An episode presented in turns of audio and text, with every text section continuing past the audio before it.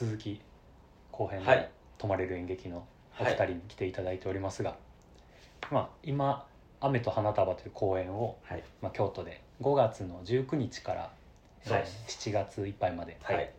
開催中ということなんですけれどもまだ空きがある日があるんですよね。そうなんですよ。そうなんです。残念ながら。残念ながら。ありがたいことありがたくないな。まだ皆さんにもチャンスいやそうです。がある今これ聞いてくださってるあ方とか初めて知った方一応にはちょっとあのチャンスですね。弁解すると、あの前回の作品とかでね公演前とかに完売してたんですよ、うん。すごいですよねそれ普通に、だから久しぶりなんですよね、うん。ちょっと余ってるのが。ちょっと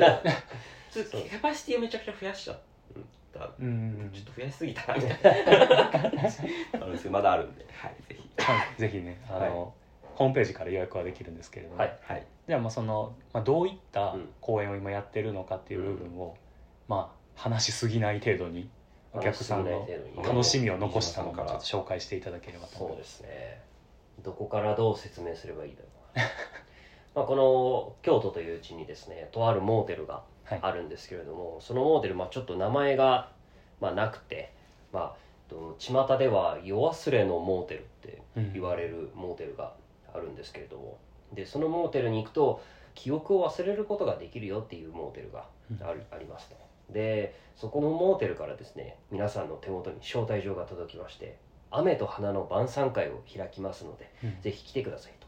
でそこで、えー雨と花の晩餐会に皆さん参加していただくとですね、えーそのモーテルの支配人が登場して、皆様に「お久しぶりです」と。言うん。ですうんめっちゃ細かいとこまで話す。っ すどうやらですねその支配人とゲストの皆様は以前会ったことがあるそうなんですけれどもほゲストの皆さんはもちろんその支配人のことを知らないと、うん。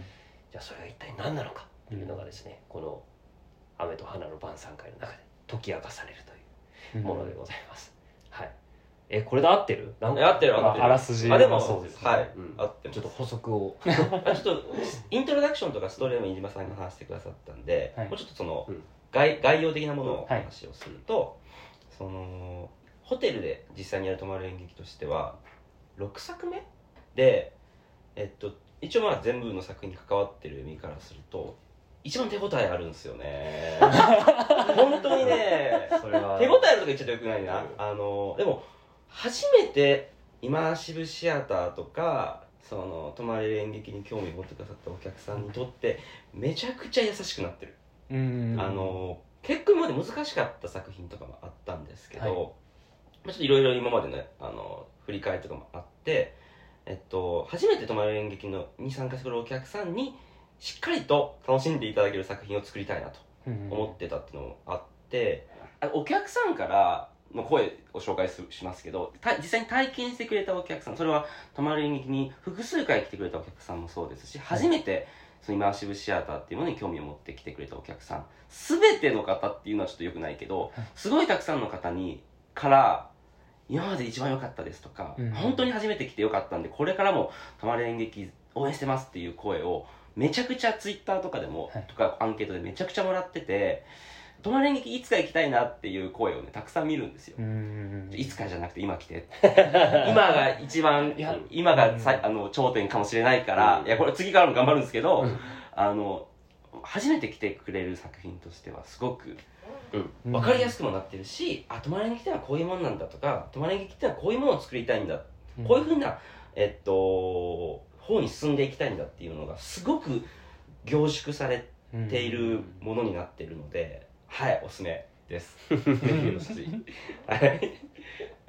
そうですね。うん。で本当に、まあ、毎公演最高傑作なんですけれども、はい。なんか今までの積み重ねが全てここに集まってきたなっていう公演ではありますね、まあ、雨と花束でいうと、まあ、まずお客様はあの本名を名乗ってはいけないというあルールがまずあるんですね、はい代わりに皆様にはお花の名前をお渡しして滞在中はその名前で名乗っていただくっていう、うん。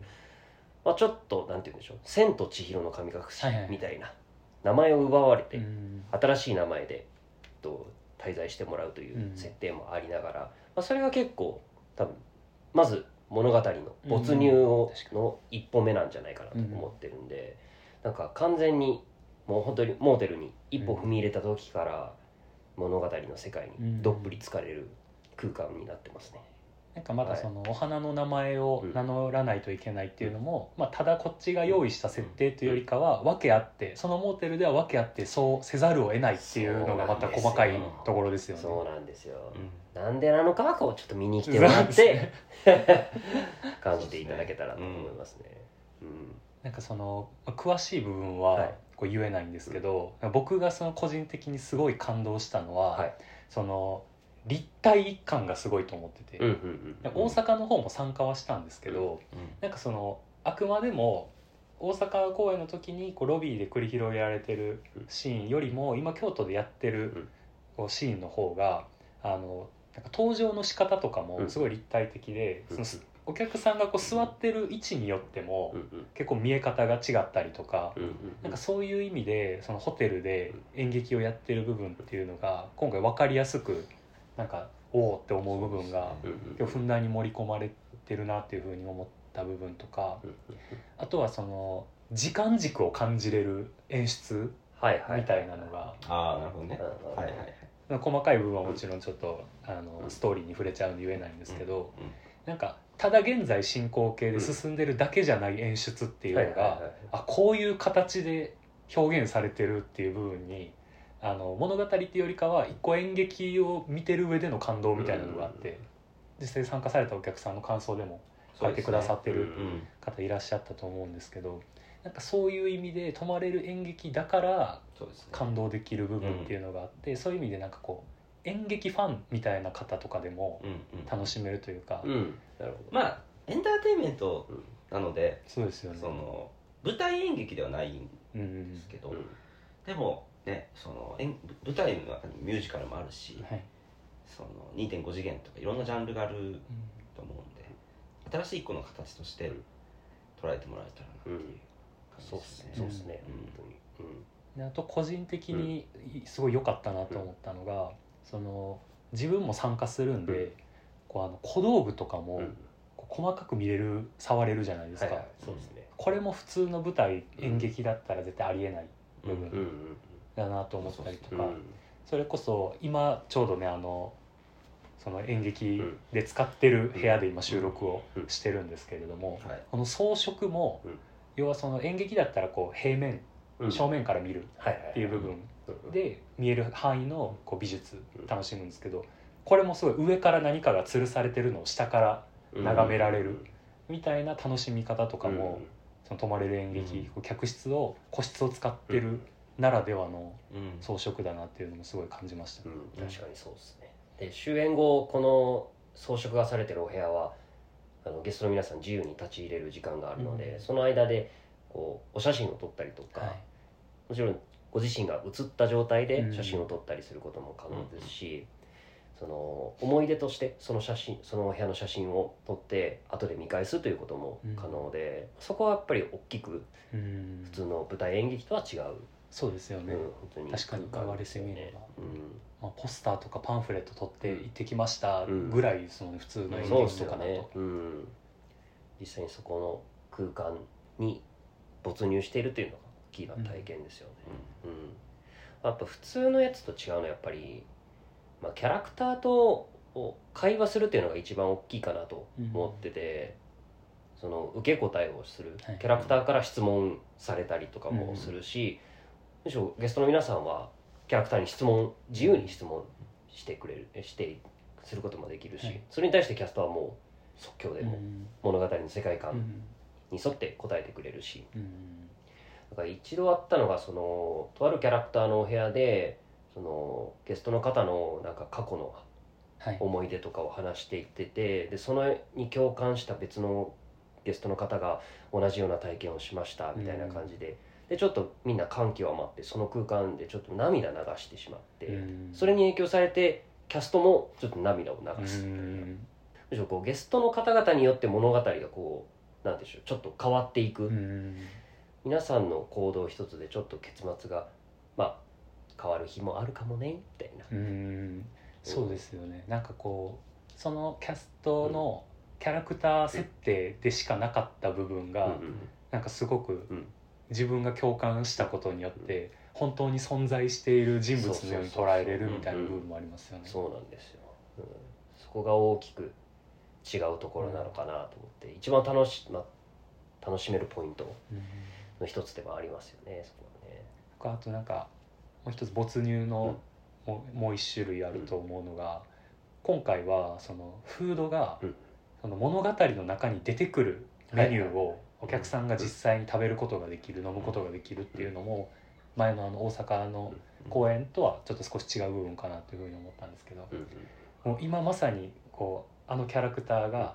食べてたもの 飲んでたもの自分も食べたいっていうふうに自分も同じ世界にいる人間になれるみたいなのもすごくいいなっていうふうに思いました、うんうん。今回結構3種類のアルコールの商品を出させてもらってるんですけどはい。もともとの企画の時からそのなんだろう企画の作り方が結構特殊で、はい。普通多分先に物語があってその後に例えばグッズとかだったらキービジュアルのはいクリアファイルとかはい。それが悪いって言ってるわけじゃないですよ、はい。で例えばあのこのキャラクターををモチーフにしたうん。フードとかを作る、テーマパークとかそういう作り方、ミッキーのうん。うんマンとかだと思うんですけど なんかね一緒に作っちゃうんですよね。なんかわかんないんですけど。一緒に作っちゃうから大変なんですけどもともと物語に先になんならお酒があってうん。そっからその後に物語を作っていくとかっていうやり方もやることが結構それに今回近いんですけどもともと今回は3種類のアルコール度数の違うお酒があってお酒を飲みながら、うん。そのちょっと酔って少し頭がトリップした状態で物語に没入してほしいっていうのが結構さ最初の初期のコンセプトから実は決まっていて、割とそこを意図的にもうそそっちに合わせてさストーリーラインを作組み立てていったっていう部分も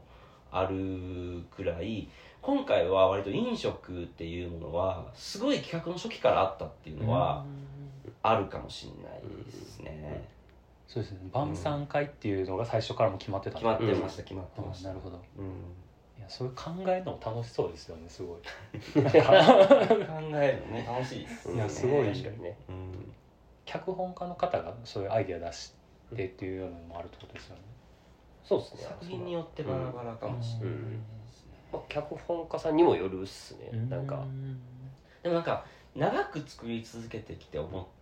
ているのはまず前提としてお客さんとの信頼関係っていうものをしっかり守っていく作品を作り続けなきゃいけないなと思ってるんですよ、それってやっぱり泊まれる演劇ならではの色だったりとか、そのこういう泊まり劇だったら信頼できるなみたいな作品を作り続けなきゃいけないので,、で演劇作品ってかなりそれってその脚本とか演出に依存する部分って大きいんですけど僕らは一回もそれをその軌道からずれちゃいけないと思ってるから、えっと、今後の考え、まあ、雨と花束もそうなんですけど今後の考え方としてはしっかりそこはプロデューサーとして舵を切っていきたいなと思っているですね。その泊まる演劇絶対こういう表現しないよねとか、あのこれは悪と考えてるよねとか、はいはい。っていうのって多分お客さんの信頼関係において物語の面白さ以上に大事だと思っているから、そこはちゃんと、まあ、コンセプトの部分だったりとか設定の部分だと思うんですけどそこはしっかり自分がやってい自分というか泊まる演劇のチームとしてやっていかなきゃいけない部分だなと思っていますと。で今までやってきた作品の積み重ねであここはうまくいったなとかここはちょっとうまくいかなかったなっていう部分をしっかりちゃんと改善していかなきゃいけない、はい。でそれが多分進化につつつながっていけると思っているのでそれって多分全ての作品に携わっている人がやるべきだと思ってるんですよ、あそう隣演劇ってあの固定の脚本家さんと演出家さんがいないんですよね。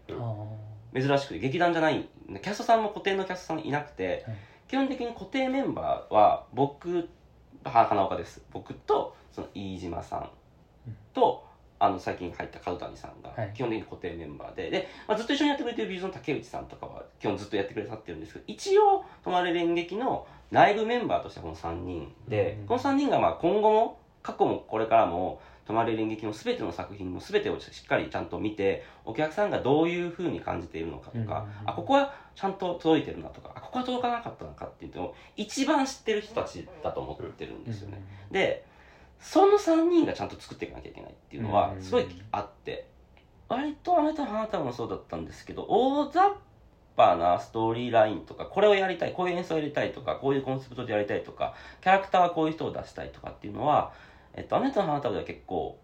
僕らの方からうん。脚本家さんに提案させてもらった部分が結構大きくうん。て、で多分今後の作品もそういうふうな方針に多分なっていくだろうなとは思っておる、なぜならその一番僕たちが泊まり演劇を知っているからうん。だし僕らが泊まり演劇のお客さんを一番知っている存在であるべきだからだと思っている、うん。結局はやっぱりその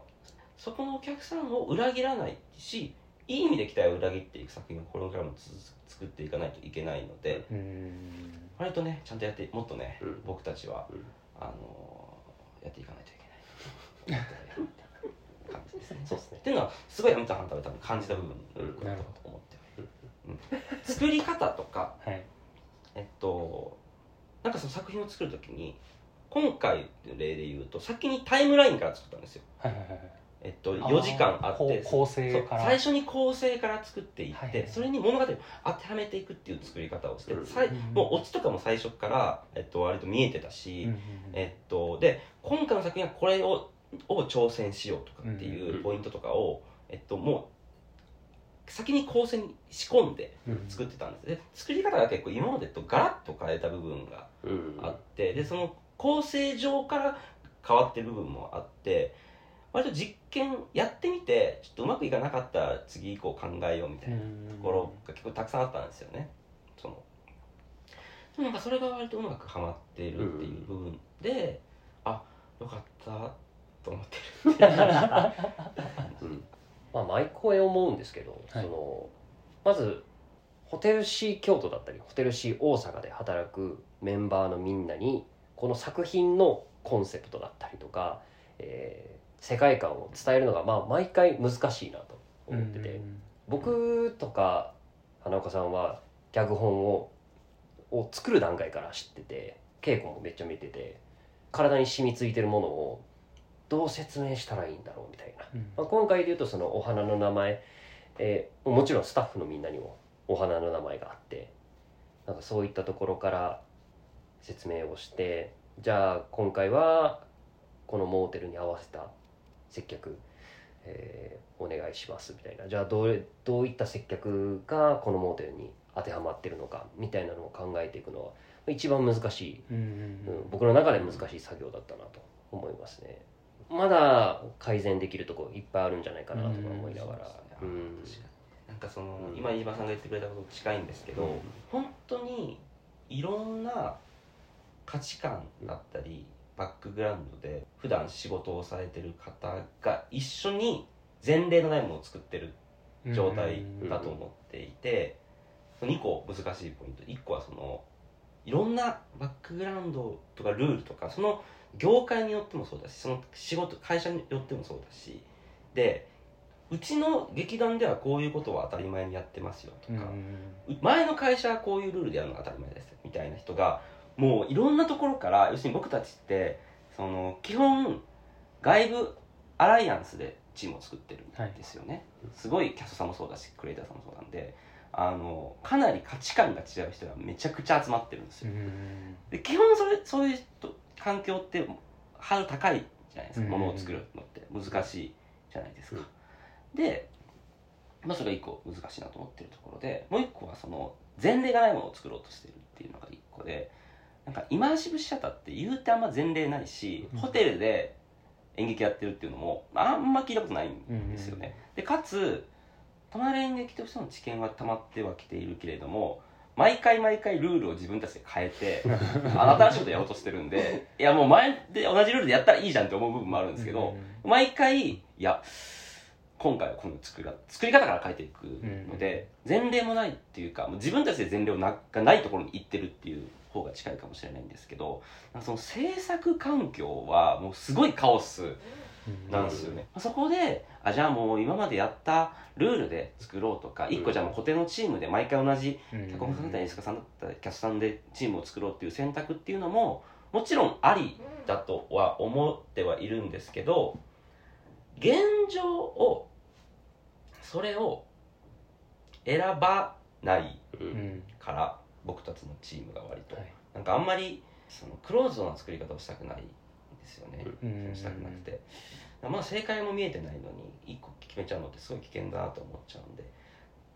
なんかねわこれが起こ起こってることは分かってるし難しいことも分かってるしこれをどう解決する方法っていうのも分かってるんですよ。はい。固定化すればいいっていうルール化すればいいっていうけどそれをあえて選ばない方に舵を切ってるっていうこの難しさというか、なんかそれはねその今後もねどうやってそれ一個一個対処していくかっていうのはすごい難しいなっていうのは、うん。まあ、今の日常さんの話を聞いててうん。思った部分ですね、まだまだ旅の途中。まだうん。でこれからもずっと崖っぷちを、うん。えまたももうえまたやり方変えるのかよっていうドキバキするっていう、常に実験とか言ってるな、あいつらみたいな感じうんですよね。そう、ですね。うん。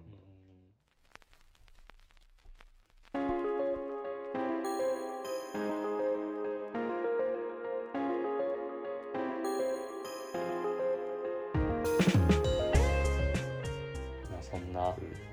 雨と花束はい。こんな内部ではうん。いろいろ葛藤や模索がうん。ある中で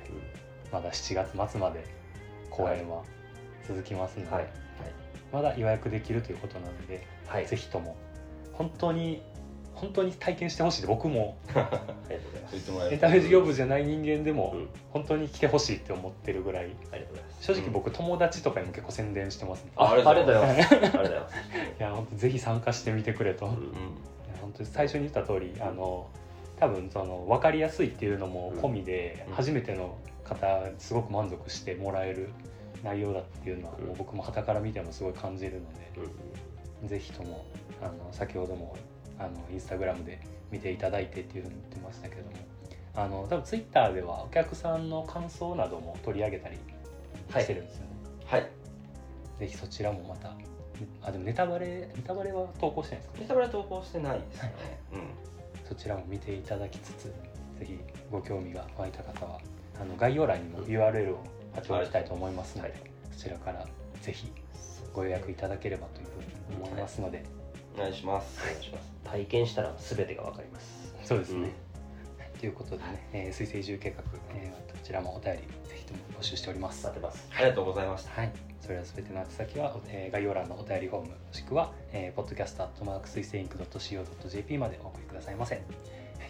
ということで本日は、えー、水星のエンタメ事業部から花岡さんと飯島さんにお越しいただきまして本当にありがとうございました。ありがとうございます。ありがとうございます。ということで泊まれる演劇をこれからもよろしくお願いします、お願いします。ありがとうございます